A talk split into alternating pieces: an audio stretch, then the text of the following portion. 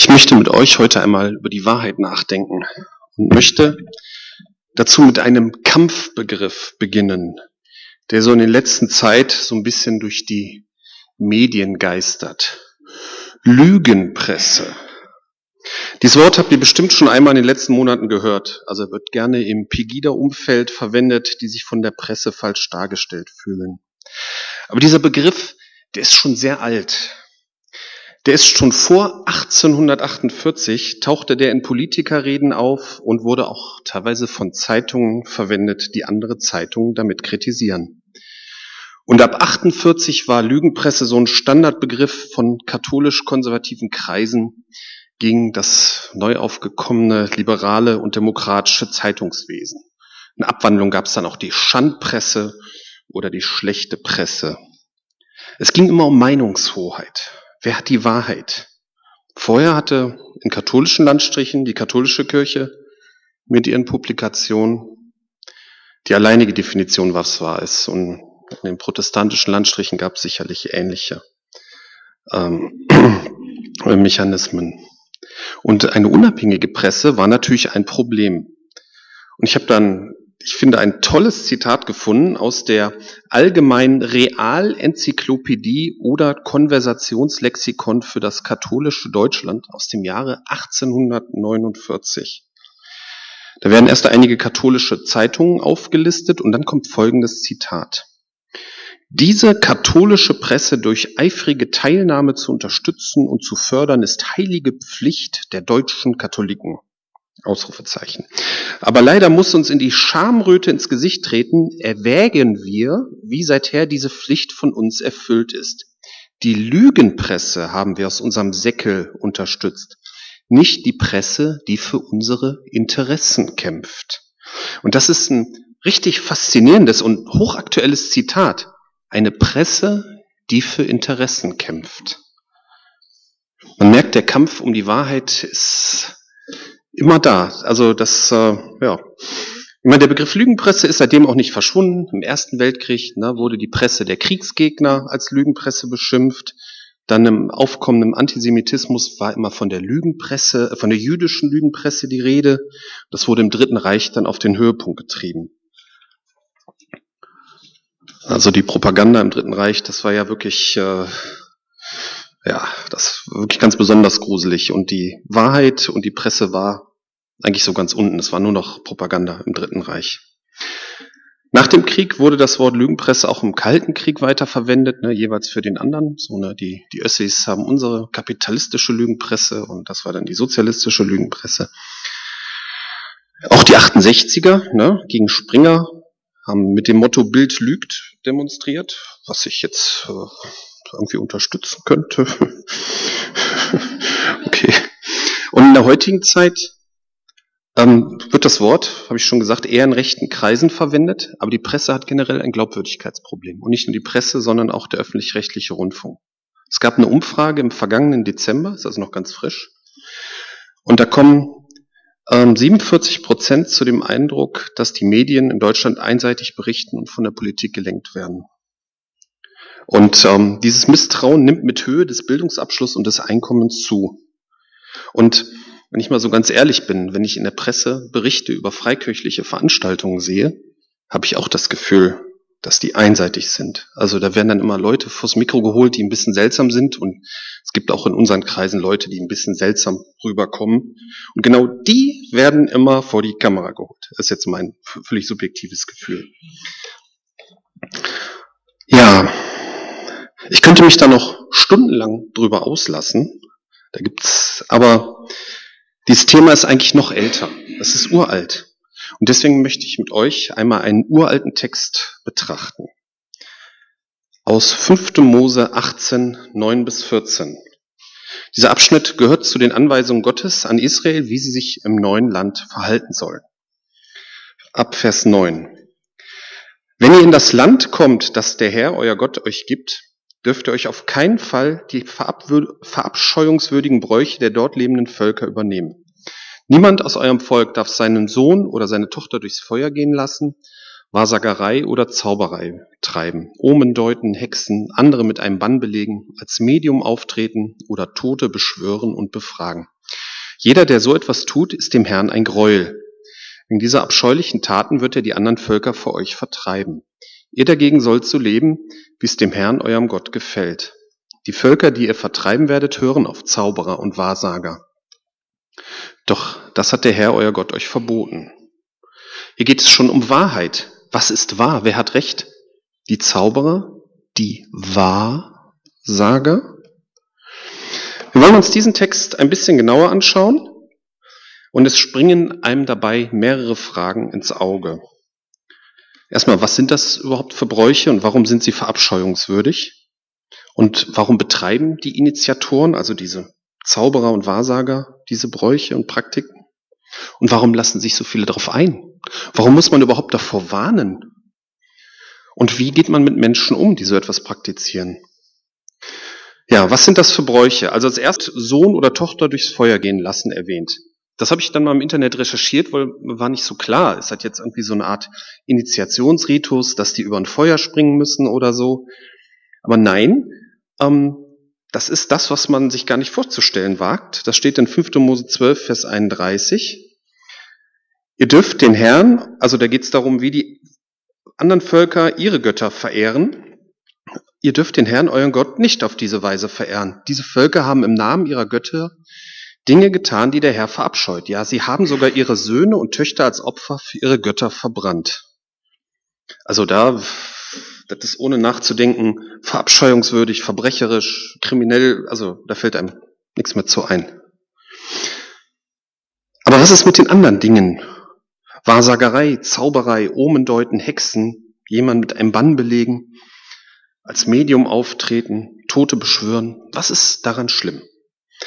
Also zuallererst muss man davon abgrenzen, ähm, ich nenne sie mal Illusionisten, also Künstler, die durch Geschicklichkeit Illusion von Zauberei hervorrufen. Also diese Tricks finde ich auch sehr spannend. Da gab es vor Jahren mal auf RTL so eine Serie, da wurden die alle aufgedeckt.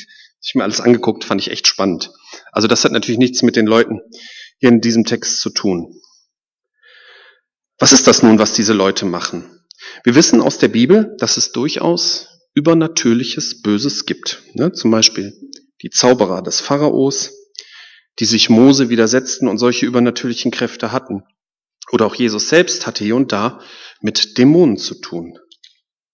Aber ich glaube, es ist gar nicht wichtig, ob diese Leute mit echten dämonischen Kräften hantiert oder nur so getan haben, als ob. Die Nachfrage nach solchen Leistungen entstand sicherlich durch die Angst vor dem Unbeherrschbaren. Man hat Opfer für die Ernte gebracht, man hat versucht zu erfahren, was die Zukunft bringt. Und übermächtige Feinde hat man verfluchen lassen. Heute ist das ähnlich. Laut Wikipedia wurde in Umfragen in einigen westlichen Ländern ermittelt, dass etwa ein Viertel der Bevölkerung glaubt, dass Astrologie zutreffende Aussagen über Persönlichkeit und Ereignisse im Leben eines Menschen machen kann. Auch Wahrsagerei gibt es heute noch. Das ist teilweise ziemlich krude, wenn man das äh, in der Internetsuchmaschine eingibt und dann diese ganzen Anbieter dieser Leistung sieht. Gebildete Leute, Wirtschaftsführer, Politiker, die nehmen das in Anspruch. Manche sagen zwar auch, moderne äh, Wirtschaftsprognosen wäre eine Art Wahrsagerei, weil sie meist nicht zutreffen, aber da versucht man wenigstens aufgrund von Fakten eine Vorhersage zu treffen. Ich meine, vielleicht auch nur aufgrund von Interessen. Das können wir nicht immer durchschauen. Ja, was bringt uns die Zukunft? Ich muss doch vorher wissen, was kommt, damit ich richtig entscheiden kann. Ich kann doch nicht blind in die Zukunft laufen. Wie heißt es dazu in Matthäus 6, 31 bis 34? Macht euch keine Sorgen. Fragt nicht, was sollen wir essen, was sollen wir trinken, was sollen wir anziehen. Denn um diese Dinge geht es den Heiden, die Gott nicht kennen. Euer Vater aber weiß, dass ihr das alles braucht. Es soll euch zuerst um Gottes Reich und Gottes Gerechtigkeit gehen, dann wird euch das Übrige alles dazugegeben. Macht euch keine Sorgen um den nächsten Tag. Der nächste Tag wird für sich selbst sorgen. Es genügt, dass jeder seine eigene Last mit sich bringt. In manchen Situationen muss man natürlich schon irgendwie planen. Ne? Also wenn man, weiß ich, wenn man Bauer ist, muss man planen, äh, wie viel Saat man für die Ernte braucht. Oder auch wenn man, wenn man Unternehmer ist, muss man planen, wenn man an Projekten arbeitet. Aber wir können, wenn wir zu Jesus gehören, können wir uns auf diese Zusage verlassen, dass er für uns sorgen wird. Wahrsagerei, Astrologie, Omendeuten, Tote befragen, das brauchen wir nicht. Und im Gegenteil, es funktioniert nicht. Denn sonst müssten ja die Völker am mächtigsten sein, wo solche Praktiken weit verbreitet sind. Denn die wüssten ja alles vorher. Wann kommt der Feind? Wie wird die Ernte? Wo gibt es Bodenschätze? Wie entwickeln sich die Aktienkurse? Was sind die nächsten Lottozahlen? Vielleicht ist es von mir jetzt zu naiv gedacht, aber eigentlich müssten Wahrsager doch steinreich sein, oder? Das Vertrauen auf solch einen Unsinn macht einen unfrei. Damals trieb die Angst vor der Zukunft die Menschen so weit, dass sie sogar ihre Kinder opferten. Das gibt es bei uns Gott sei Dank heute nicht mehr. Aber es ging nicht nur um das Wissen um die Zukunft. Man wollte die Zukunft nach seinem Wunsch formen können. Zauberei, Hexen, jemand mit einem Bann belegen. Es gab Umstände und Personen, mit denen man selbst nicht klarkam. Da, konnten, da gab es dann die Leute, die konnten da was dran drehen. Also glaubte man, dass es manchmal funktioniert. Man klammerte sich an diesen Strohhalm und gibt sein letztes Geld dafür. Auch hier merkt man diese Unfreiheit, die dieses Denken mit sich bringt. Und die Angst wird vergrößert. Es hilft ja nur genauso gut, als würde man nichts tun. Und wenn durch Zufall die Situation besser wird, dann erzählt man weiter. Also mir hat der Zauberer geholfen. Also bei mir stimmt manchmal das Horoskop und so weiter. Vielleicht hatte man auch Angst vor solchen Zauberern und man bezahlte sie dafür, dass sie einem nichts taten. Vielleicht gab es mächtige Priester, denen man große Kräfte zuschrieb. Mit denen sollte man sich lieber gut stellen. Oder so allgemeines Gesülz, es gibt Dinge zwischen Himmel und Erde und dann regiert wieder die Angst. Es gibt auch in unserer Gesellschaft weit verbreiteten Aberglauben. Das staune ich immer wieder. Letztens hatten meine Frau und ich ein Gespräch mit zwei Frauen von der Stadtverwaltung und wir hatten uns bei der Begrüßung über Kreuz die Hand gegeben. Da zog die eine Frau ihre Hand zurück und sagte, über Kreuz, das bringt Unglück. Also ich habe die Frau fast angeblafft, ich habe mich dann beherrscht und gesagt, das bringt kein Unglück. Also es waren noch meine Mädchen dabei und ich wollte nicht, dass sie so einen Unsinn lernen. Ähm, wir können als Gemeinde ja mal ein Experiment machen. Die Hälfte von uns gibt sich zum Abschied über Kreuz die Hand und die andere Hälfte nicht. Und wir reden nächsten Sonntag darüber, wer mehr Unglück hatte. Ich melde mich auch freiwillig für die Überkreuzgruppe. Also ihr glaubt doch nicht selbst, dass sowas irgendwas bewirkt. Aber man kann Abergläubigen mit Argumenten nicht kommen. Es gab zum Beispiel umfangreiche Studien über Astrologie. Zum Beispiel wurden astrologische Zwillinge, also es sind Menschen, die zur selben Zeit geboren sind, miteinander in größerer Stückzahl verglichen. Und ihr wisst ja, Astrologie, da wird dann aufgrund des Geburtsdatums werden dann irgendwelche Eigenschaften in den Menschen hineinkonstruiert. Ne? Also Jupiter mit dem, nee, warte mal, äh, irgendwas mit Haus und so. Also da kenne ich mich auch nicht so mit aus. Will ich jetzt auch nicht. Und ähm, die Studien haben ergeben, es gab keine Übereinstimmung. Also keine, die jetzt signifikant heißt der Begriff dann ja aus der Statistik. Es gab keine signifikante Übereinstimmung. Naja, oder wenn ich an diese Wellnessabteilung auf der Beauty-Messe in Düsseldorf denke, das ist ja so zur Hälfte, das hat mehr eine Esoterikabteilung. Und ich sehe, wie groß gerade die weibliche Nachfrage danach ist, da habe ich immer so ganz kurz Zweifel so an den Frauen allgemein. Aber ich denke, die Männer, ich denke, die Männer sind in der Hinsicht auch nicht besser. Also, das, das muss man mal gesehen haben. ja. Und die Täter, ich meine, man muss, da ist Nachfrage nach da, ne? Das wird es alles nicht geben, wenn es keine Nachfrage gäbe, ne?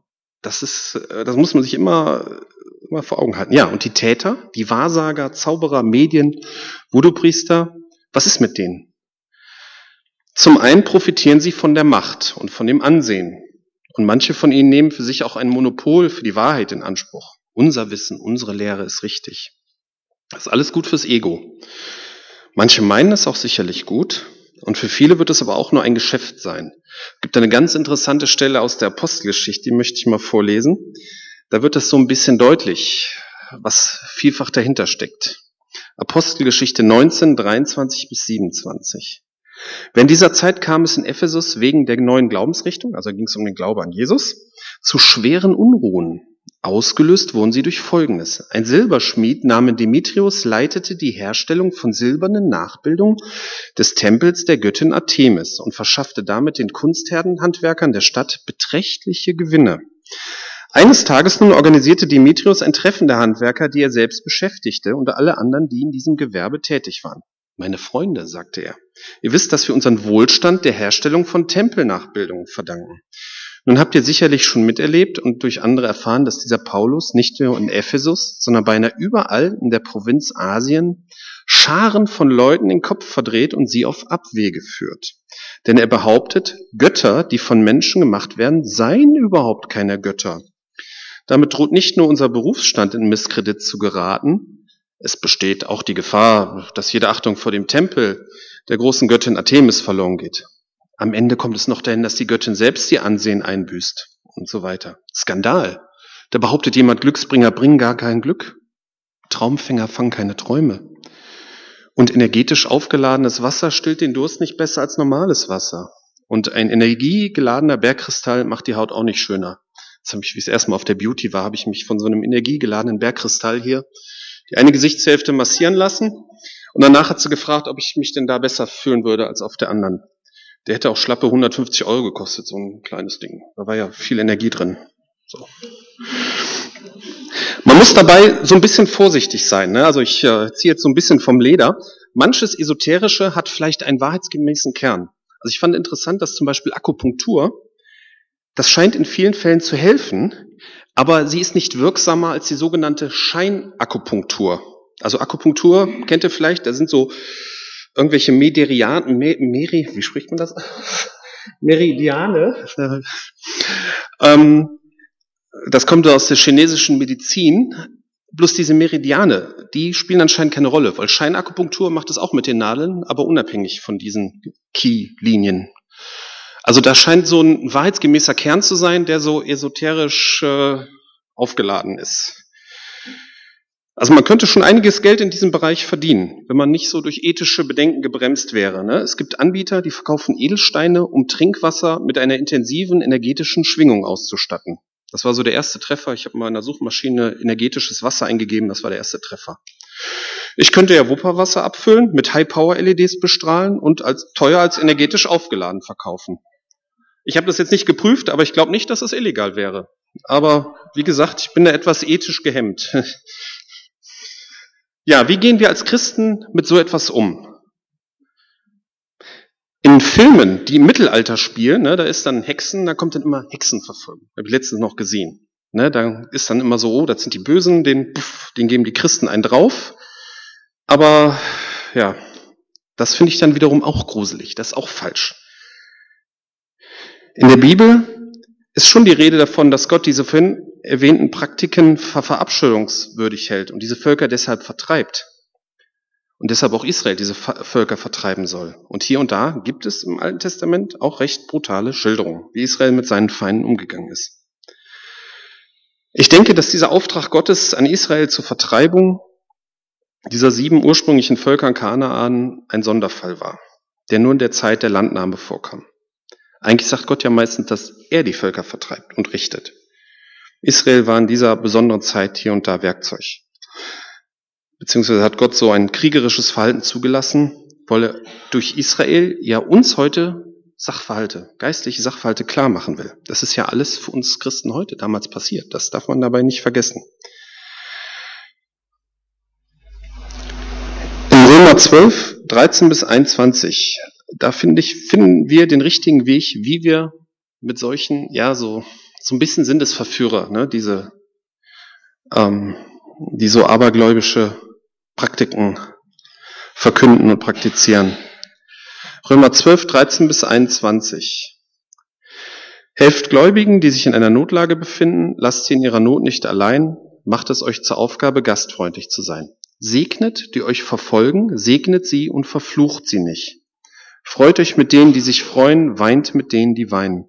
Lasst euch im Umgang miteinander davon bestimmen, dass ihr ein gemeinsames Ziel habt. Seid nicht überheblich, sondern sucht die Gemeinschaft mit denen, die unscheinbar und unbedeutend sind. Haltet euch nicht selbst für klug. Vergeltet niemand Böses mit Bösem. Bemüht euch um ein vorbildliches Verhalten gegenüber jeder Mann. Wenn es möglich ist und so weiter an euch, lebt mit allen Menschen in Frieden. Recht euch nicht selbst, liebe Freunde, sondern überlasst die Rache dem Zorn Gottes. Denn es heißt in der Schrift, das Unrecht zu rächen ist meine Sache, sagt der Herr. Ich werde Vergeltung üben. Mehr noch, wenn dein Feind hungrig ist, gib ihm zu essen. Wenn er Durst hat, gib ihm zu trinken. Ein solches Verhalten wird ihn zutiefst beschämen. Lass dich nicht vom Bösen besiegen, sondern besiege Böses mit Gutem. Wenn man das liest, kann man die Inquisition nicht mehr rechtfertigen.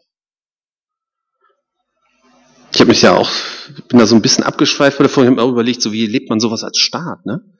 Ähm, ich meine, es muss ja eine Justiz geben, es muss eine Polizei geben, der Schwache muss geschützt werden, muss wahrscheinlich auch ein Militär geben.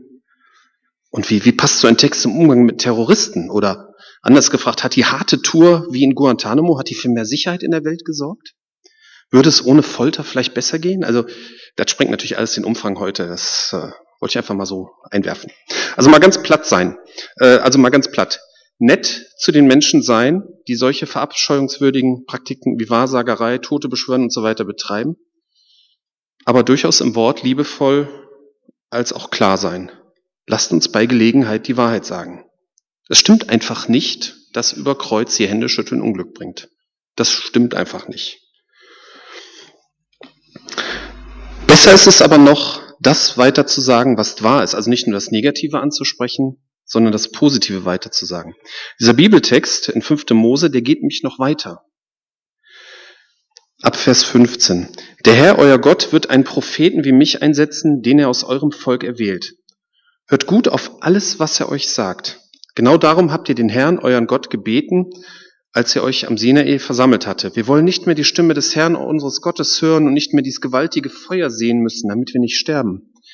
Da sprach der Herr zu mir, Sie haben recht, ich will einen Propheten wie dich einsetzen, den ich aus ihrem Volk erwähle.